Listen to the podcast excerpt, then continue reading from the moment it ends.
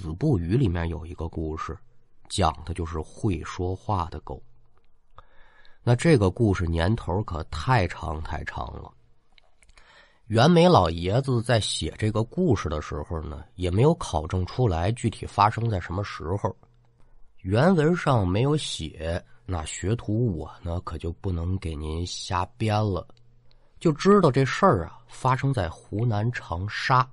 要我想的话呢，也得是湖南长沙县城了吧？对不对的呢？咱就别较真儿了。说在长沙县城啊，有这么一个集市，这集市太热闹了，摆摊的、担担的、耍把式的、卖艺的，干什么的都有，五行八作，特别的热闹。而最近这段时间呢，那这个集市上就得加个“更”字太热闹。就看这些个人呢，是屡屡行行啊，就往这拐角那空场那边跑。不大一会儿，可就把这一空场里三层外三层给围住了。围观的人数众多，但没有一个言语的。就算是说跟旁边人小声交流啊，也得说：“哎呦，这这这这，窃窃私语。”每个人脸上都带着那种不可思议之色。哟，这怎么弄的？真的假的？都这表情呢？那再看被众人围住这空场里面呢，站着两个中年男子，而且两个人身边这地上啊，蹲着这么一条狗。说是狗啊，但可不太像是狗。怎么呢？这狗得比正常的成年犬大一点而且两个前爪呢比正常的狗要长，后爪更大，跟熊掌似的，尾巴很短。最让人惊奇的是什么？这只狗的五官呢，跟人长得特别像。你说它是人，但它浑身长毛，它长尾巴。你说它是狗，它长着人的五官，这叫个嘛玩意呢？这狗怎么来的呢？就在几天之前呢，由这俩中年人带着这只似狗非狗、像人非人的稀罕物，就来到长沙市集了。根据两个中年人介绍呢，这个东西是打哪来的呢？是两年前呢，这两个人在江湖上打把式卖艺、赶山路的时候碰上的。一看这东西吓一跳，说：“哟，这是干嘛呀？身上长毛，后面长尾巴。”长一张人脸，不认得，但是啊，根据体貌特征，反正就判定说这应该就是条狗。那这条狗呢，不光说长得奇怪呀，最有意思的是什么呢？它会说话，不光光会说话，还会唱歌。兄弟二人一看，哟，这可真是个稀罕玩意儿，就给他捉过来了，给他取了个名儿，叫做唱歌犬。自此之后呢，带着这条唱歌犬就开始四处卖艺，也让人世间的老百姓呢看看这世界上啊还有这样的稀罕东西。那您不用说古代啊，就放在现代出这个事儿，您是不是得到处给人宣传去？哎，有一什么什么什么，咱赶紧去看看去，买票呢也值。如是一样，一传十，十传不，没两天的功夫。这个唱歌犬的事可就在长沙县城嚷嚷动了。大家为了一饱眼福呢，可就都来到集市之上，就来看这唱歌犬。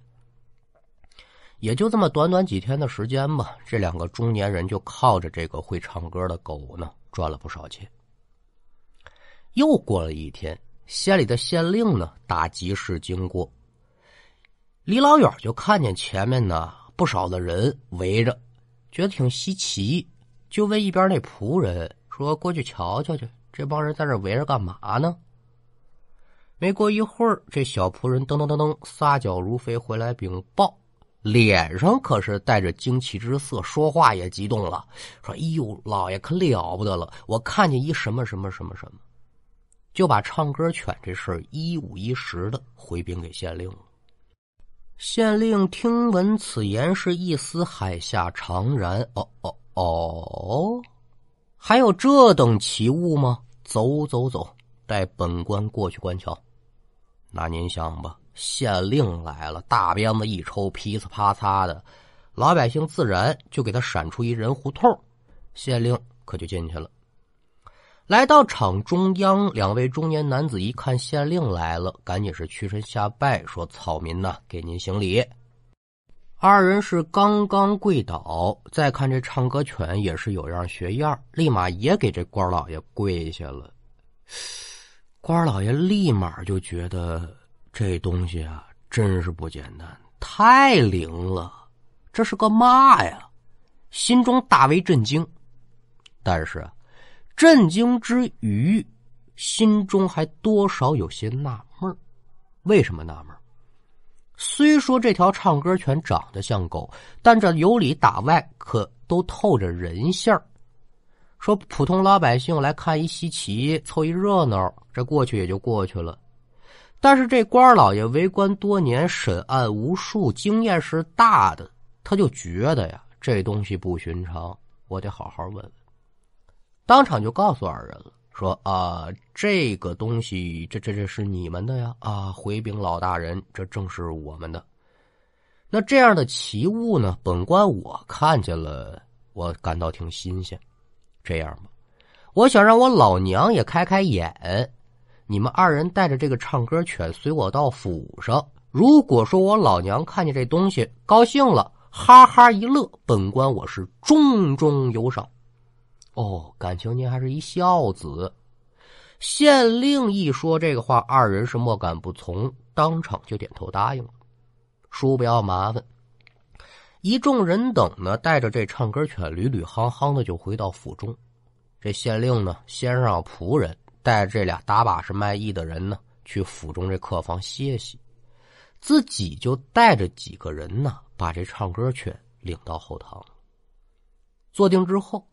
县令就对着这个蹲在地上的唱歌犬说：“说本官我来问你，你到底是人还是狗？”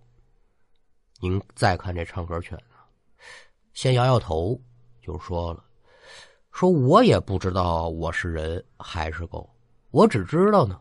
The longest field goal ever attempted is seventy-six yards. The longest field goal ever missed, also seventy-six yards. Why bring this up? Because knowing your limits matters, both when you're kicking a field goal and when you gamble. Betting more than you're comfortable with is like trying a 70 yard field goal. It probably won't go well. So set a limit when you gamble and stick to it. Want more helpful tips like this? Go to keepitfunohio.com for games, quizzes, and lots of ways to keep your gambling from getting out of hand. 和他们俩出来，我只要张嘴说话，开口唱歌，我就有饭吃。哦，是这么回事。那跟你在一起这俩人什么来路啊？不知道。这还真是有问有答，问一答十。但这不管用啊，这叫一问三不知，没有重要的信息在里头。县令心中挺失望，就问：“说你们来这儿干什么呀？怎么来的呢？”啊，来来就是卖艺来的，他们有船载着我们过来的。你们怎么遇到的呀？不知道。哎呦喂，问嘛嘛不知道。那既然如此，你总得知道你们平时除了卖艺之外，其他的时间都干点什么吧？嗯，早晨起床之后吃了东西就出来卖艺，晚上回去呢，他们就把我关木桶里头。我不知道他们干什么，但我记得有这么一天呢，下雨了，我们没出门。我就想从木桶里出来，在船上呢找点吃的。吃完东西之后啊，我就看到船舱里面有几个木桶，而且每个木桶里面都有一个木头人眼睛啊手脚都能动。另外，在船舱里还躺着一老人。我正准备过去看看死没死，就被他俩重新给我提了回木桶了。哦，是这么回事。那我问你，这船停哪儿了？你知道吗？不知道。虽然说这个唱歌犬呢没有提供特别重要的信息，但打县令这儿说，他说这番话足够了。他知道这里面肯定是有猫腻儿，这得好好找这俩艺人聊聊了。既然说是打定主意，县令这边撒下人去开始找船，自己就来到了客房找这卖艺人聊天。开始的时候呢，这县令态度不错，和颜悦色，跟俩人闲聊，家住哪里呀？这生意干的怎么样啊？想从二人嘴里套话。可谁成想呢？这两个人简直就是锅里的汤圆儿，那叫滑头一个，不识茬那既然软的不行，可就得来硬的了。你们在这儿不跟我好好聊，咱换一地儿吧。换哪儿啊？公堂之上。哎呦，去去那儿干嘛呀？去了就知道了。咱们简短说，来到了大堂之上，三班衙役列立两厢，县令正喊唐威一拍惊堂，说：“带！唱歌犬初看之下确实是惊奇无比，但在本官我细细想来，世间怎会有如此之奇物呢？”定是你二人用了什么妖魔邪法，以人化犬，吸引眼球，赚取那不义之财。本老爷我为官多年，你以为我像市井寻常人家那般好糊弄吗？我劝你们二则人是速速如实招来这唱歌犬到底来历几何？这唱歌犬怎么来的？再看这俩艺人呢，还是那从容不迫的劲头。哎呦喂，大老爷冤枉啊！这犬就是我们在山上捡的，我们哪会妖魔邪法呀？会这个，我们就不打把式卖艺了。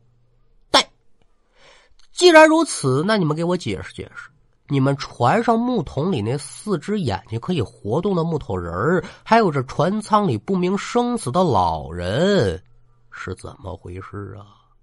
哎呦喂，这句话算是说到俩人心缝去了。是这事儿，他怎么知道的呀？但是脸上可不能带，嘴上可得挺住了。这、这、这，您、您、您，青天大老爷，您、您这说的什么呀？什么木头人、老人呢？我、我不知道啊。县令一看二人嘴还挺硬，就想用刑让你知道知道爷家王法的厉害。但是可有一劫，撒出去找船的人还没回来呢。自己他也不确定这唱歌犬说的是真是假，心里面有火，现在也只能是强摁怒火，忍着吧。就打这儿说，这大堂之上，上面的坐着，底下的跪着，一晃这一个多小时可就过去了。有打大堂外面呢，噔噔噔噔噔跑进来一个人，县令抬眼仔细观瞧，哦，我派出去找船的人回来了。来人冲自己点了点头，使了个眼色，这县令心里就明白了。嗯，啪一拍这惊他。二则子，我再给你们最后一次机会，说出实话是还则罢了，如若不然，可就别怪本官我心狠手辣，法度无情了。哎呦，青天大老爷呀，这该该说的我们都说了，您您搞错了，我知道。您您您您要是真喜欢这唱歌犬，我们就送给您，蹦子儿不要啊！别难为我们，我们也不容易。哈，行，既然说你不招对，那得了吧。吩咐了声左右和在，底下喊了一声有，这一顿大刑可就伺候上了。这俩卖艺人呢，被打的皮开肉绽，具体怎么打的，咱就别学了，没意义。疼啊！哭爹喊娘的，哎呦我的妈呀，我活不了了！哎呀，打死我了！说老爷别打呀，我们招，我们招！哎，停停，停停，招是吧？啊，招招！你说你早招不就得了吗？你招一顿打，你这何苦来哉呢？既然这样啊，本官我是讲究秉公执法，一切以证据说话。想本官我现在已经找到了你们这艘贼船，那咱们就船上。对着政务一件一件的招吧，叔不要麻烦。在两个卖艺人的带领之下，县令及一众人等可就来到了他们这船上。先是把唱歌犬所说这大木头桶啊给打开了，再往这桶里一看呢，哎哎哎呦我的妈呀！这县令差点没吐了血，当场啊就又给这俩卖艺人一顿大板子。但是现在这俩卖艺人已经打的半死不活了，再打那就凶多吉少，所以县令是强压制心头的怒火。你你你，这这这这畜生啊！您得问了，这这怎么回事啊？啊，这木头桶里面呢，可不是唱歌犬说的那木头人，而是一个个小孩儿。这孩子有男有女。根据卖艺人交代呢，这些孩子呀都是前不久他们拐卖来的。把这孩子拐卖过来之后，先拿这大粗棒子呀，把这四肢咔咔咔都敲折了，然后呢，以各种姿势呢给这四肢固定住了。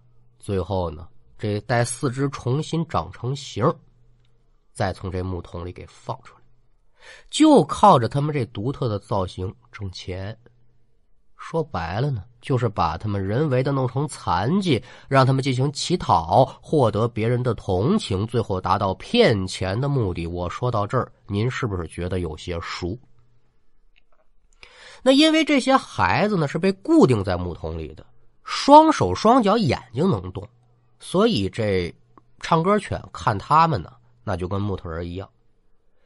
至于说唱歌犬口中这老人呢，那就更别提了。一说完，更是令人毛骨悚然。从外貌上来看呢，这的确是一年迈苍苍的老人，但仔细观察呀，这老人已然是没气儿了。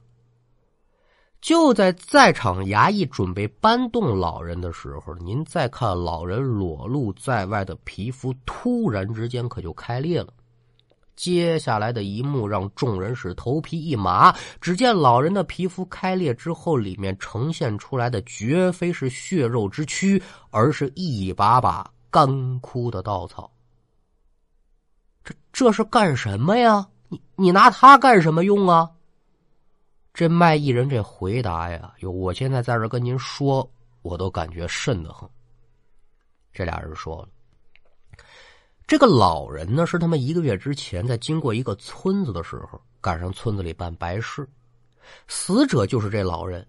俩人一番打听之后呢，就得知这老人去世的时间正是阴年阴月阴日阴时。这俩王八蛋可就动了坏心眼了，当天晚上就把老人这尸体从坟里给挖出来了，而且将老人的整张人皮给剥下来了。这是要干嘛呀？用阴年阴月阴日阴时去世的人皮进行烘干，最后呢，给它磨成粉，再加入这个秘制的药吧，这玩意儿就能做成迷魂药。那这种迷魂药呢，你稍微在指甲盖里搓这么一点嘣儿往人身上一弹，这人立马就昏过去。那说的这么有把握，这就不是头回干了。没错，他们之前用这迷魂药。就是用这种方法制成的，但是现在眼看存货越来越少，这才把这老人从坟里给拽出来，把人皮剥下，里面放上稻草，把这人皮上的水分吸干。那原本这个过程三两天就可以了，但是最近这两天潮气太大，一直就放到现在。那这两件事情解决清楚了，还有咱这故事当中最主要的一节，就这唱歌犬它是怎么来的？哎呦，真得说这俩人是丧心病狂，令人发指。这唱歌犬呢，他不是犬，的确是个人，一个五岁的小男孩那把人制成唱歌犬的这个办法呢，是他们无意当中学到的一个邪术。这邪术啊，就是类似于用什么硫酸之类的东西吧，先在人身上抹一遍，敢等身上这皮肤全部。溃烂脱落，然后呢，再把这个狗毛烧成灰，之后把这烧成灰的狗毛配上这个药那个药吧，抹在这个溃烂的皮肤上，再配合口服的药，这伤口慢慢就能长好。那赶等这伤口长好之后，这人的身体可就要不得了，干嘛呢？按咱现在的话说，就是变异了。这变异之后的身体呢，不但说能长出狗毛。而且这个尾巴骨后头啊，还能长出这么一小节尾巴。看这整个成型之后啊，就把这人的双手双脚的骨骼全都给他砸折了，然后再人为的呢，让这手脚长成畸形，最后再给人吃上这么一种混着石头啊、骨灰啊这些乱七八糟、阴气比较重的东西做成的药丸子。这人慢慢的可就变成傀儡了，可以任由别人摆布。但是呢，这个方法的成功率极小，说能撑过皮肤溃烂这一步的人就很少。根据这卖艺人自己说呢，这孩子呀。也是他们这几十年试验了几百个孩子唯一成功的一个试验品。那尽管说如此，这孩子呢还不算是成品，这只是个半成品。那这成品得是什么样的呢？不敢想，细思极恐。把自己的一系列罪行都招认完之后呢，这俩人也自知是命不久矣，就得说是够光棍也够豪横，狗脏官。这就不是青天大老爷了，张嘴就骂了。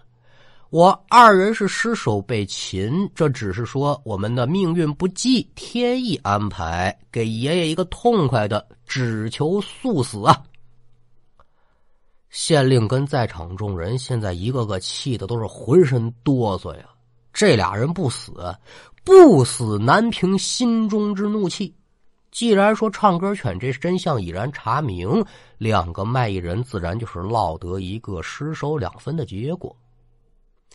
卖艺人被斩之后呢，县令也是不忍心再让这些孩子受苦，请来这个医生大夫郎中的呢，给这孩子医病。至于这些孩子的结果如何呢？这书上没写，咱也不知道。但是独单单说这个唱歌犬吧，就可怜了一点。在这两个卖艺的人被斩之后，约么两三天的功夫，这唱歌犬呢也死了。这故事讲到这儿呢，就算是给您说完了。那直至目前呢，拐卖儿童的事件依旧存在。我们在听完这个故事感觉不可思议的同时，也呼吁各位家长。一定要将防拐意识从小就传达给我们的孩子，就像那首防拐歌谣说的一样：“陌生人给零食，莫伸手，不贪吃；陌生人来搭茬不说话，转身走；陌生人给饮料，不要喝，怕下药；陌生人抱你走，抓住栏杆不松手。”家长们得警惕，防拐意识要升级。孩子们别恐惧，爸爸妈妈一定找到你。好了，今天的故事就给您讲完了，感谢您的收听。